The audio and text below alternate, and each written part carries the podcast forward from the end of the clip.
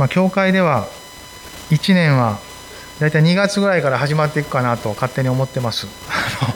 ま、総会が2月にあるということもあるんですが、なんか通読も2月からにしてるんですけど、まあ、年末年始、なんとなく社会的にバタバタするので、少し落ち着いた頃からスタートできたらなと、いつの頃からか2月にしてるんですけど、まあ今年も最初の一月がなんか導かれながら終わっていくんですけど、まあ本当に主の恵みの年として備えられてるなといろんなことを感じながらさまざまなことの中にもですね恵みを感じさせてもらってます、えー、今日はですね出エジプトの続きなんですが20章入っていきたいなと思ってます。とても有名な箇所でありまあ大切な部分だなと感じてますが出エジプト20章のですね、えー1節から17節。このところを一緒に見たいなと思ってます。ちょっと長いんですけど、まあ、読める方は一緒に読んでください。それから神は次のすべての言葉を告げられた。私はあなたをエジプトの地奴隷の家から導き出したあなたの神主であるあなたには私以外に他の神があってはならないあなたは自分のために偶像を作ってはならない。上の天にあるものでも、下の地にあるものでも、地の下の水の中にあるものでも、いかなる形をも作ってはならない。それらを拝んではならない。それらに仕えてはならない。あなたの神、主である私は、妬みの神。私を憎む者には、父の咎を子に報い、三代四代にまで及ぼし、私を愛し、私の命令を守る者には、恵みを仙台にまで施すからである。あなたはあなたの神、主の名をみだりに口にしてはならない。主は主の名をみだりに口にする者を罰せずには置かない。安息日を覚えて、これを聖なるものとせよ。6日間働いて、あなたのすべての仕事をせよ。7日目はあなたの神、主の安息である。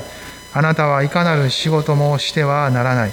あなたもあなたの息子や娘も、それにあなたの男奴隷や女奴隷、家畜、またあなたの町囲みの中にいる気流者も、それは主が6日間で天と地と海、またそれらの中のすべてのものを作り、7日目に休んだからである。それゆえ主は安息日を祝福し、これを聖なるものとした。あなたの父と母を敬え、あなたの神、主が与えようとしているその土地で、あなたの日々が長く続くようにするためである。殺してはならない。会員してはならない。盗んではならない。あなたの隣人について偽りの証言をしてはならない。あなたの隣人の家を欲してはならない。あなたの隣人の妻、男奴隷、女奴隷、牛、ロバ、すべてあなたの隣人のものを欲してはならない。まあ、市内契約っていうものがこのモーセを通してですね、イスラエル全体と結ばれていくんですけど、まあ、そのところまでずっと見てきました。先日の日曜日はアブラハムとの契約のことが書かれてありましたけど、あのアブラハム契約の実現がですね、その一つの一端がこのイスラエルがここまで増え広がったということですよね。あなたを大いなる国民とする。その一つの実現の一端がこのイスラエルがエジプトで増え広がった。そして今やそこから導き出されてしっかりと国になろうとしてます。一つの種の民として整えられていこうとしてるんですね。まあこのアブラハムに語られた種の内容が歴史を通して実現していくその流れの中ライン上にあることです。この市内契約が結ばれることによってさらにそれが明らかにされそして主の民がどのように歩いていくのかということが語られているんです。まあ彼らが従って主に従って歩むことを通してですね神様の栄光が表されていきます。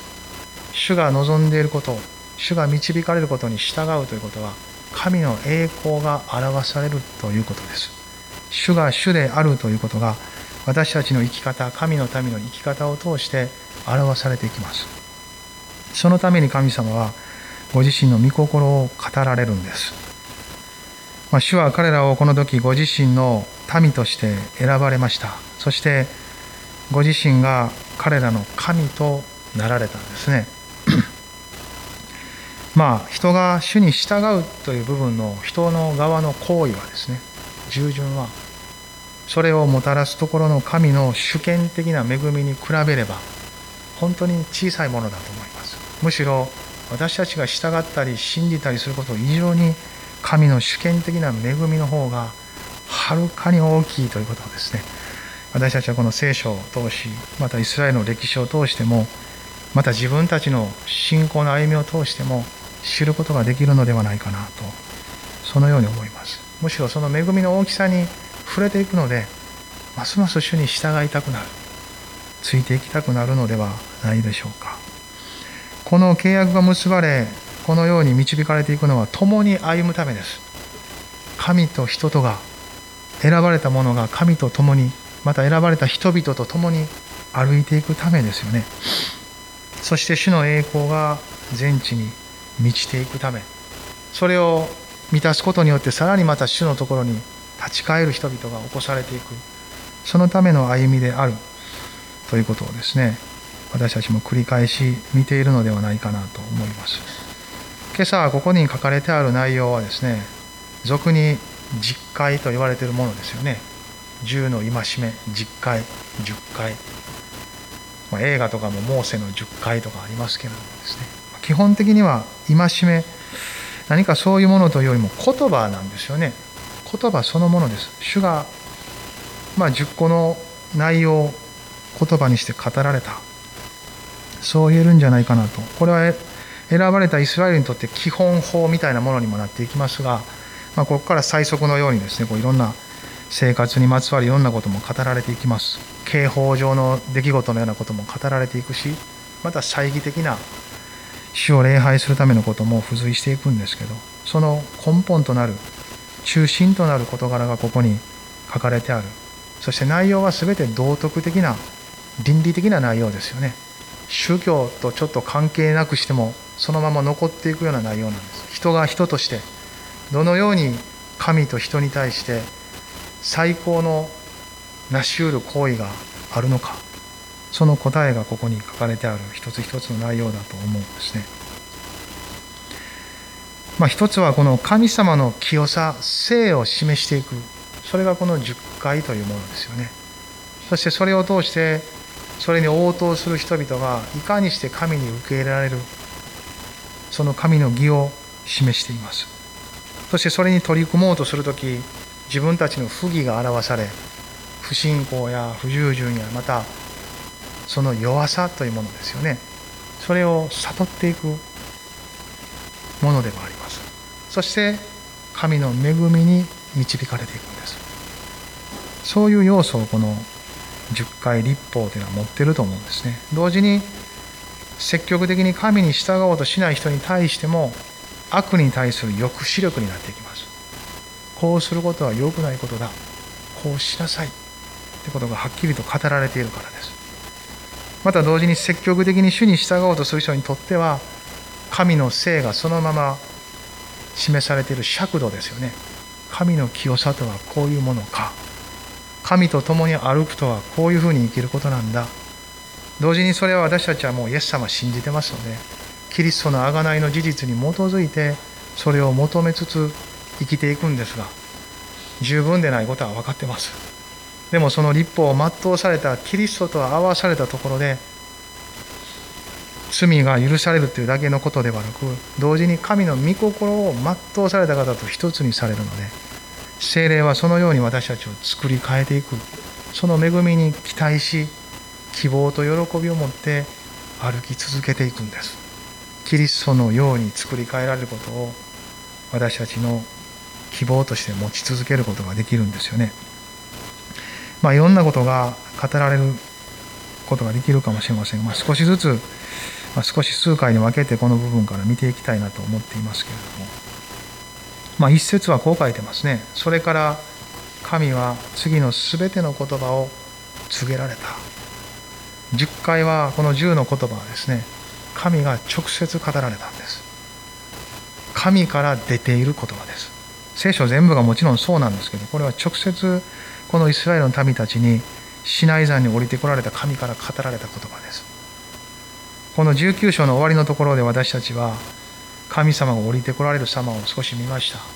雷鳴と轟と稲妻が走りと、まあ、すごい描写がされてましたけど煙が立ち上りとかまどのようにとなってました。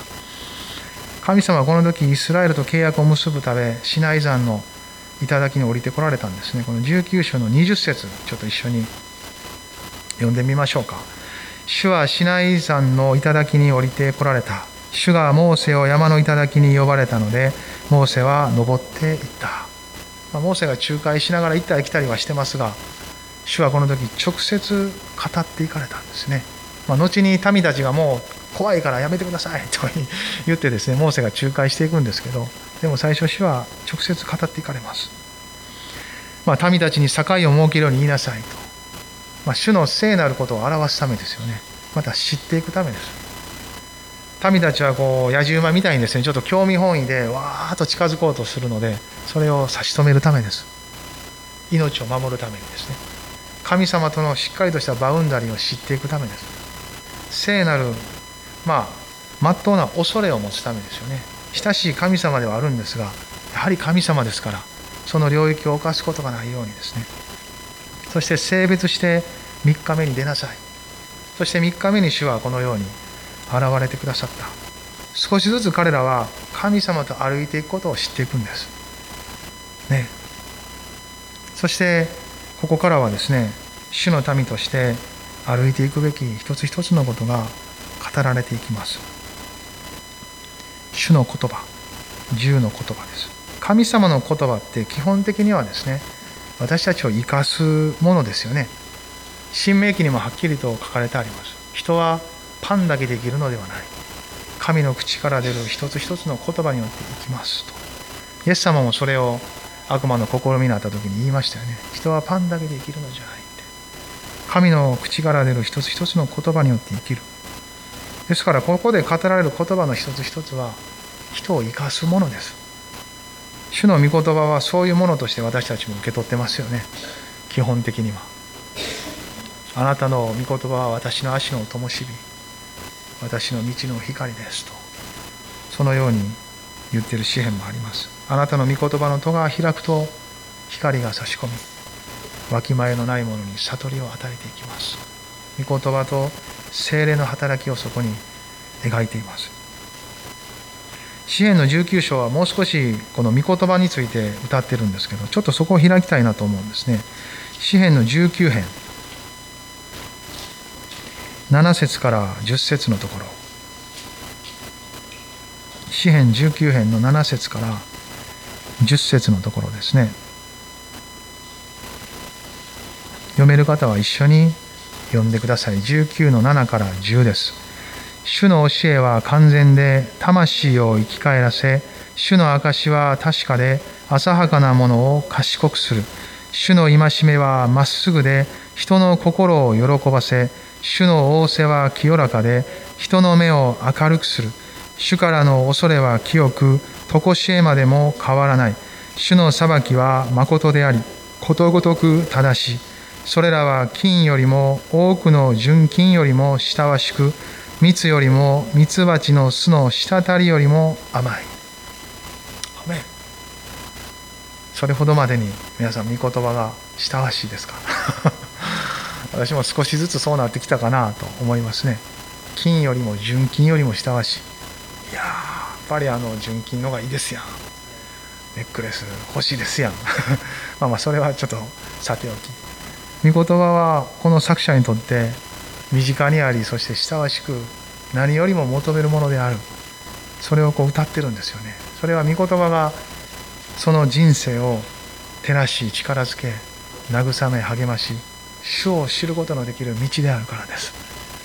この主を知り続けていく道筋は御言葉の中にありますね。この出エジプト記の20章に帰りますけれどもそこにあるこれから語られる言葉の一つ一つもそういうものですよね。同じものです。神の言葉はそのように人の心を明るくし導いていく確かなものとなっています。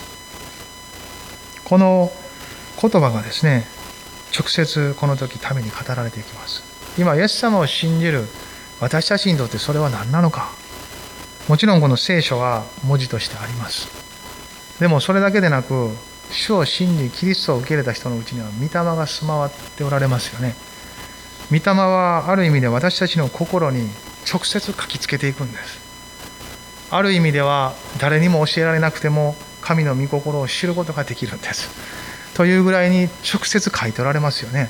エレミアはそういう時代が来ることを旧約の生徒ですけど予言してますよね。いずれあなたたちの心に石のような硬い心ではなく肉のような柔らかい心を与えつつそして直接書きつけられていく。直接書きつけられるということは御言葉が文字で終わらず神の言葉がただの情報で終わらずそれをしっかりと信じた者たちが生きていくようになるということなんですね。この生きていくようになる。御言葉が地上であるから実現していく。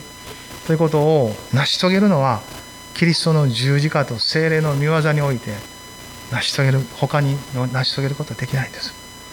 私たちはそれを信じ救われたんですけどなお御霊により頼みつつ御言葉を生きるものとして作り変えてくださるこの豊かなお働きを受け続けていくんですね。この神の言葉は2節一緒に読みましょうか。20章の2節。私はあなたをエジプトの地奴隷の家から導き出したあなたの神主である。この方によって語られていくんです。この後ずっと10個のことが語られていくんですけどこの2節の言葉はこれから話していく序文のような言葉になるかもしれませんね。こういう関係にある私たちですということがもう一回宣言され確認されてます。私はあなたの神主である。その主とはどういうものか。あなたをエジプトの地奴隷の家から導き出したところのあなたの神主である。ということです。すなわちこの時主が語られた時にイスラエルの民たちは主を知っていたということです。なんかようわからん人に語られてるのではありません。知っている。分かっているこの方という方からの言葉を聞いていくんです。エジプトから彼らを導き出した救い出したその方ですよね。少し遡ると19章の4節でも主は同じようなことを語ってます。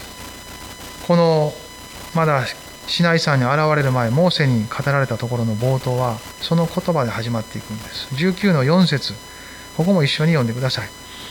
あなた方は私がエジプトにしたこと。またあなた方をわしの翼に乗せて私のもとに連れてきたことを見た。彼らにとって主とは経験済みのお方です。知ってるんです。分かる？分かってる。主と言われればこの方だ。認識がある。まだそれは十分ではないにしてもすでにエジプトでの力強い見業を見ました。荒野でその後も豊かに養ってくださるのを経験したんです。天からマナが降ってきて仕事養われた。肉が食べたいって言うたら後でまあそれでまたちょっとこう裁かれたりもするんですけどとにかく肉がやってきた。食べたんですね。1回目の時は満腹したんです。水がないっつったら岩から水が流れ出るしとにかく一つ一つ私が備えます。主が一つ一つを備える。信じるに値するものであるということを別に証ししなくてもそういう方なんですが人が信仰を持てるように証ししてくださった。だからもう十分に知ってるんです。そしてこの方についていくということは真っ当なことでありもうそれ以外に道はない。というぐらいにこの方なんですよ。この方だけです。そういうところにあるんですね。でもまた人ってある状況がやってくるとその状況の方に引っ張られていきます。信仰って目に見えないもので感覚的なものに弱いですから。うちにはありますけれども感覚やいろんなものによってそらそがれるのはお互い同じだと思うんですね。でも御霊はいつももう一度そこに返してくれます。あなたは知ってるだろうって。あの時もその時もそうだったじゃないかって。今も同じだよって。主の見てはあなたから離れてない。あなたを守り導いてられる。あなたの心と気持ちのままでただ生きるだけじゃなくてそれさえも委ねつつ主はそれにも触れてくださりつつあなたの信仰を今引き上げようとしているよ。信じる心は何よりも尊いものです。神を信じるということはあらゆる状況と環境を時に超えていかないと私たちからは勝手に出てこないことです。でもその主の恵みはそれを超えさす命を私たちに与え主を信じるというところに止まらせていきます。すでに知っている方その方がここで語られたですね。第一ペテロの御言葉もちょっと開きたいなと思うんですね。新約に至っても私たちもこの方を経験している。同じことが描かれているのかなと思うんですが第一ペテロのですね2章の1節から3節の御言葉開いてください。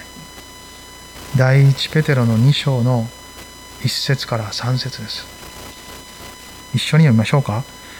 ですからあなた方はすべての悪意すべての偽り偽善や妬みすべての悪行を控えて捨てて生まれたばかりの血のみ子のように純粋な霊の父を慕い求めなさい。それによって成長し救いを得るためです。あなた方は主が慈しみ深い方であることを確かに味わいました。信仰者であればすでにイエス様に救われ幾分か歩いているのであれば主の慈しみを味わってる。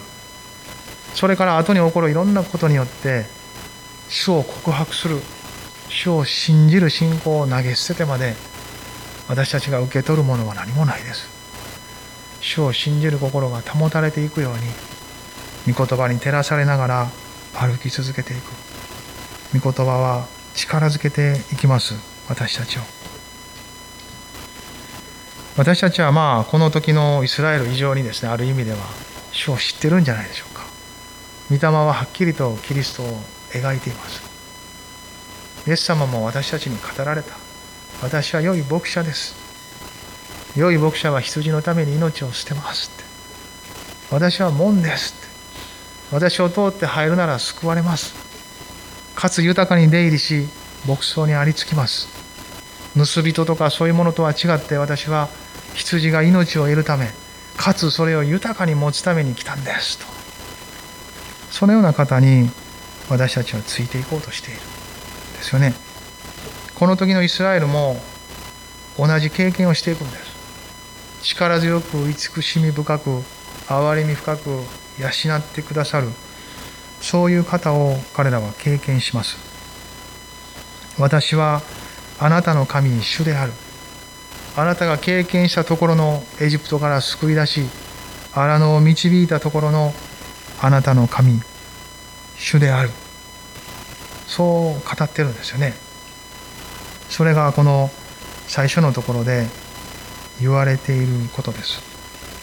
この書き方はですねどうやら当時のいろんな国がですね征服した国と結ぶ契約のやり方に似ているそうです。それを真似したとかいうそういうことというよりもですねむしろ神様は当時の人たちに分かりやすい形でこういう契約の形を取られたということができるんです。神様と人は比べうることができないほど力の差があります。そういう点では征服された国と征服した国と似てます。そしてその国同士が一緒に歩いていくための契約が結ばれるのと同じように力のある神様と弱い私たちが共に歩いていくためのそのような関係の中でこれは結ばれてます。もちろん内容は全然違うものです。永遠の神様と結ぶその内容について語られてるんですけど。どういうことかというとそれはすなわち民たちにもよく分かったということなんです。当時の人たちからしたらなるほどそういう契約なんか。でも普通国々が結ぶのと全然ちゃうなって。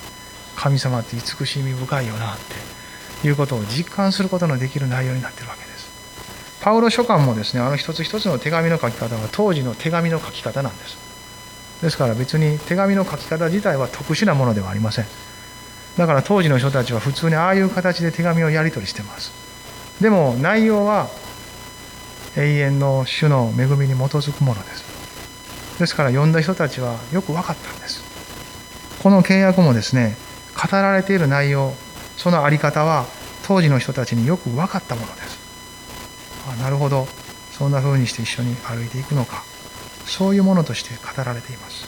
ましてやこのイスラエルの民たちにとってはですねこの神様に会うためにここまで来てるんですね。モーセに連れられて。そして救ってくださり荒野で自分たちの不始末やいろんなことも覆ってくださって導かれた主が語ることですから喜んで期待にあふれてこの時主の前に出てるわけです。彼らが聞くこの言葉の一つ一つは彼らに命と希望を与える言葉になっているわけです。この後の言葉を私たちが今読んだらですね少しルールみたいにですね戒めがまた禁止事項として書かれていることが多いので人によったらちょっと窮屈に感じるのもあるかもしれませんけどでも基本的には命に導く語りかけとしてここで語られているんです。ちょっと10回の言葉出してもらっていいですか？まあこの3節以降ですね17節まで書いている10個のことはこういうふうになってるんですね。主なる神以外に神があってはならない。偶像を作ってはならない。主の名をみなりに口にしてはならない、まあ、訳はいろいろあると思うんですけど安息日を覚えてこれを聖なるものとせよ。あなたの父と母を敬え殺してはならない会員してはならない盗んではならない偽りの証言をしてはならない隣人のものを欲してはならない。そんなに難しくないですよね。書いてることは分かることです。しかしとても力強いし今の時代でも十分通用するものです。はるか3500年ぐらい前にですねすでにこういう言葉を言葉として与えられている民たちっていうのは幸いだと思いませんか？感覚じゃなくて言葉なんですよ。神は言葉に一つ一つされていくんです。それは残るためです。そして何度もそれを思い返すことができるためです。言葉っていうのはそういう力がありますよね。心に着想しそれを何度も思い巡らすことができる。そして思い巡らせば巡らすほどその内容を受け取っていくことができる。それが言葉の力じゃないかなと。まあ、このような10個の言葉をですね神様はこの時彼らに語られた、まあ、ほとんどが何々してはならない禁止事項ですよね。でも逆に言えばそれはこうしなさいということを汲み取っていける内容ですよね。一つ一つ。1から4までは神様との関係です。5から10 5から10かな？5から10までは人との関係ですよね。神とどう関係を作っていくか。人とどう関係を作っていくか。この後彼らは共同体として生きていきますので神様を中心にしながら人と人とが生きていく。神と人とが犯すことなくバウンダリーを守っていく。豊かな道をですね神様ここで作ってくださったんですね。まあ教会の歴史の中でも教会によったら今でもそうかもしれませんけど毎週礼拝ごとに唱えたりとかそういう教会もあったりすると思うんですね。まあ、最近はそういうことを少ししない教会も増えてるのかもしれませんけどでもだからといってなくなったわけじゃありません。そしてキリストを信じたから10回はどうでもいいということではありません。道徳立法はですねイエス様が十字架にかかる前からもかかった後もそして永遠に廃れることがないものです主が十字架で成し遂げられたのはあの祭儀に関わる幕屋の出来事です。それは本体として来てくださったので終わっています。同時にこの立法を守る私たちの行いにかけて救われるという立法主義は終わってます。なくなってますというかもともとないです。それに対してはしっかりとキリストの恵みによってこの立法を踏み行っていく御霊に導かれる歩みというものを受け取っている。そしてそれは教会生活クリスチャンの生活を続けていきながら強められていく部分です。まだ信じて間もない頃はその辺りもよくわからないままで歩き始めると思うんですね。でも少しずつ御言葉を通し十字架を知りながらまた同時に十字架というものがですねキリストだけを十字架につけたのではなく私たちはその奥行きを知っていきます。ああ私も共に十字架につけられた。ということはそこにかかってくるのかということを発見していくんですね。その中で立法からの解放というものを味わっていくと思います。この一つ一つのクリスチャン生活の奥行きを知るためにもですねこの旧約聖書に記されている一つ一つの事柄というのは私たちにとって大切なものだなと思います。もしこういうものがなかったら人はロボットみたいな存在になります。はい右。はい左。はい座って。前後ろってそれしか聞かない聞けないからですね。でもこのような内容があるということは神様は心を表してくださっている。その心を汲み取りながら生きるという作業はロボットみたいにはできません。私たちが生きた血の通った魂を持ち霊を持った呼吸する人間として存在している限りそのように作られている限り瞬時にわからないこともたくさんありますが少し止まって主の前に出御言葉に向かい御霊により頼んでいく時に理解させられていく霊的な理解というものにつながっていく道を持ってます。救われるとはその霊的な道が開かれることです。目覚めてああ私は肉体だけでなく魂だけでなく霊的な存在として霊として存在される神様と結びついて生きていくんだって。だとしたらこの霊的な生活というものは神様に聞かない限りわからないんですね。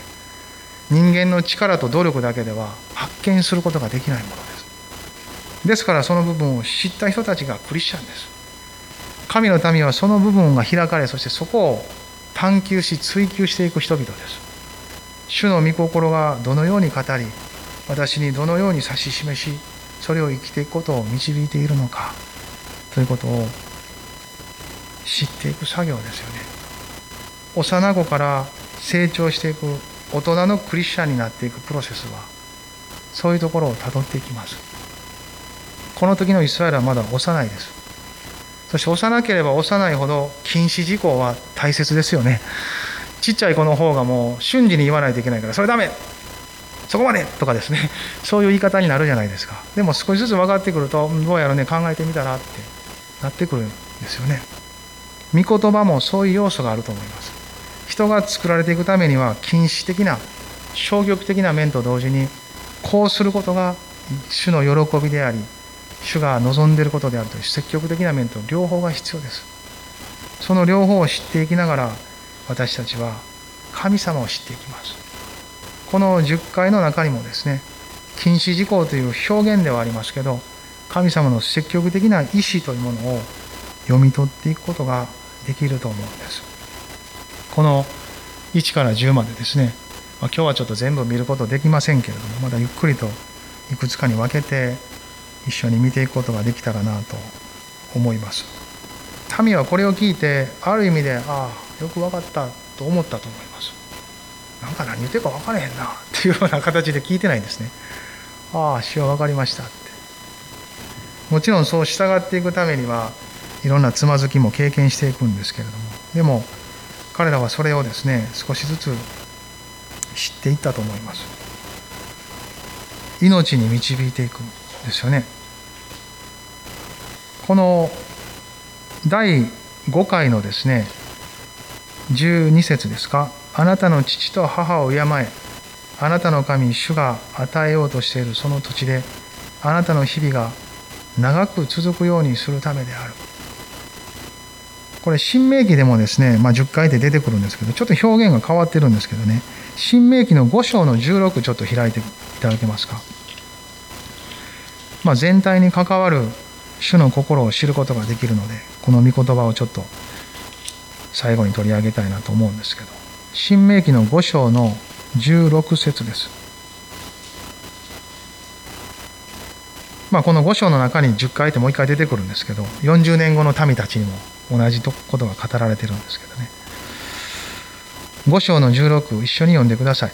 あなたの父と母を敬え、あなたの神、主が命じた通りに、それはあなたの日々が長く続くようにするため、またあなたの神、主があなたに与えようとしているその土地で幸せになるためである。アメン。出エジプト記ともうちょっとこう説明がありますよね。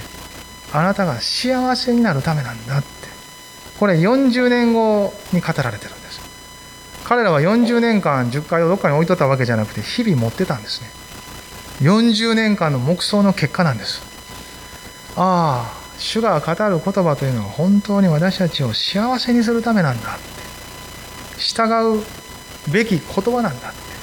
ただ従い得ない自分と御言葉が来るたんびに対峙するのでそれで戸惑うんですけどでもキリストの十字架を通っていくならばそこに私たちはですね勝利を見いだしていくわけですよね。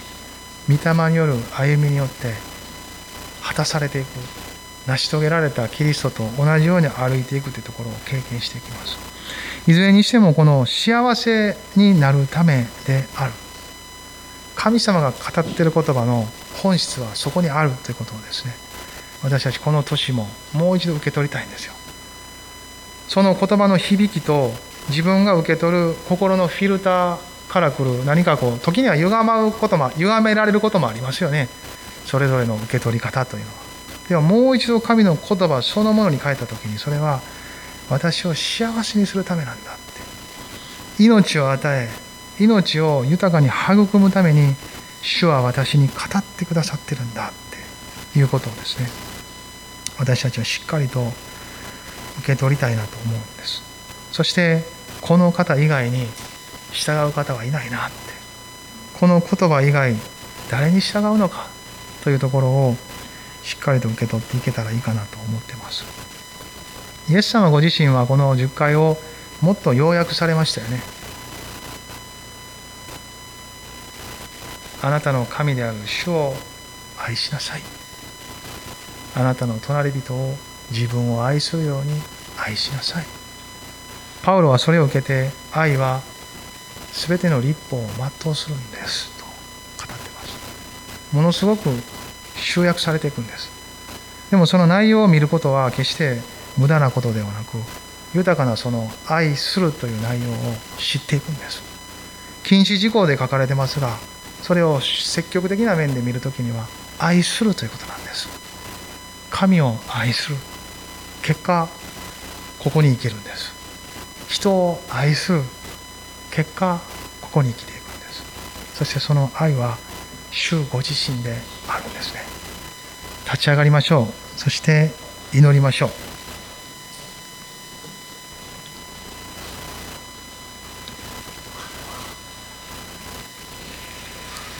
まあ、今一緒にそれぞれ御言葉に応答して少しだけ祈りたいと思いますね。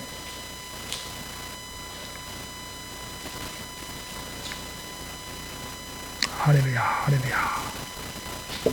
中継の人たちも一緒に心を合わせて主の前に出ていきましょう。ハレルヤハレルヤ。この年もすでに一月歩いてきましたけど続けて私たちの歩みが主の御言葉によって主が語る言葉によって強められ導かれていくものであるようにですね一緒に祈っていきましょう。それぞれどうぞお祈りください。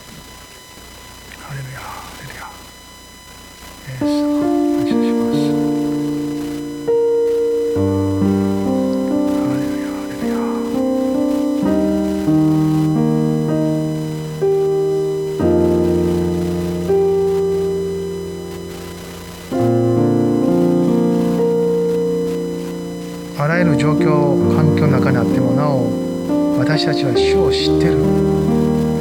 この点においてどのような偽りの言葉も退けましょう。主がどのような方かを偽りの言葉暗闇の力も知ってはいますが私たちはあがなわれたものとしてもっと知っています。この憐れみを受けたものとしてこの慈しみを受けたものとしてこの弱い者に働く神の力を私たちは知っています。暗闇の力は高ぶってますのでそのような形で神を知りません。ハレルヤ。高ぶる心は主を知ることができません。しかし救いを受け取った私たちのうちには主のへりくだる姿があります。私たちのために下ってきてくださったイエス様の姿があります。それと合わせられていく時私たちも共に下らされそして主の憐れみを受けていくんです。ハレルヤ。弱いことは悪いことではありません。私たちが自分で何か全部できないことは悪いことではありません。私たちの手に負えないことが人生にあることは決してそれだけでは悪いことではありません。主の恵みで覆われることを考えていくならばそれらがあるので私たちは主を知るんです。ハレルヤ。ハレルヤ。ハレルヤ主よ。ハレルヤイエス様。私は主にあって弱さを誇ります。主よ。何かいろんな出来事の中で本当に力がないことを感じる時主の見前で誇ります。あなたが本当に覆ってくださるから。あなたが私の力となってくださるから。私は疑いやすく恐れやすくすぐに不安になるものです。しかしあなたはそんな私のうちに働きご自身の平安を満たし勇気と力でその信仰と主への信頼を満たしてくださいます。ハレルヤ主よ。レルヤ主よどうぞ続く私たちの日々があなたによって強められたものでありますようにその恵みによって強くされ私たちを幸せに導くあなたの言葉に聞き従う歩みでありますように。ハレルヤ主をどうぞ続けて導いてください。それぞれの生活人生の中にある今週の課題と思えることにもあなたが光を当てて聖霊様どうぞ豊かに助けまた導いてください。ハレルヤハレルヤ。私たちの努力だけで生きる世界ではなく主の恵みにより頼んで生きる歩みです。ハレルヤイエス様。どうぞ導き適切にまた私たちの分を果たさせてくださいますように心からお願いします。アーメン。イエス様感謝します。今それぞれもう少し祈ってください。あなたの生活のこと今直面していること神様の前にそのまま出しましょう。そして主の助けを受け取りますと受け取らせてくださいと主を助けてくださいともしそういう領域があればそのように祈りましょう。ハレルヤ主は助けてくださる備えてくださる方です。ハレルヤハレルヤ。物質的なものも精神的なこともそうです。もちろん霊的な生活における信仰に関わることもそうです。家族のこともそれぞれの仕事のこと関わる人々のこと。ハレルヤ。ハレルヤ。ハレルヤ。イエス様。何か漠然とした不安。漠然とした思い。そのようなものもそうでしょうか。また何かこういう社会状況の中あるので孤独を感じている人もひょっとしたらいたら主はその孤独をも癒してくださる。あなたは一人ではありません。ハレルヤ。必要であれば今週また声をかけたり連絡を取ってみたりする人が導かれたらそのようにしましょう。ハレルヤハレルヤ。誰も孤独で一人で人生を終える人はいません。主が共におられまた主の家族が共にいます。主は全力で助けまた導いてくださいます。ハレルヤハレルヤ。イエス様感謝します。私たちをそのためにも用いてください。主よ。今週導いてください。よろしくお願いします。ハレルヤ。ハレルヤ。感謝します。アメン。アメン。一人一人の祈りと今合わせます。イエス様の皆によってお祈りします。アメン。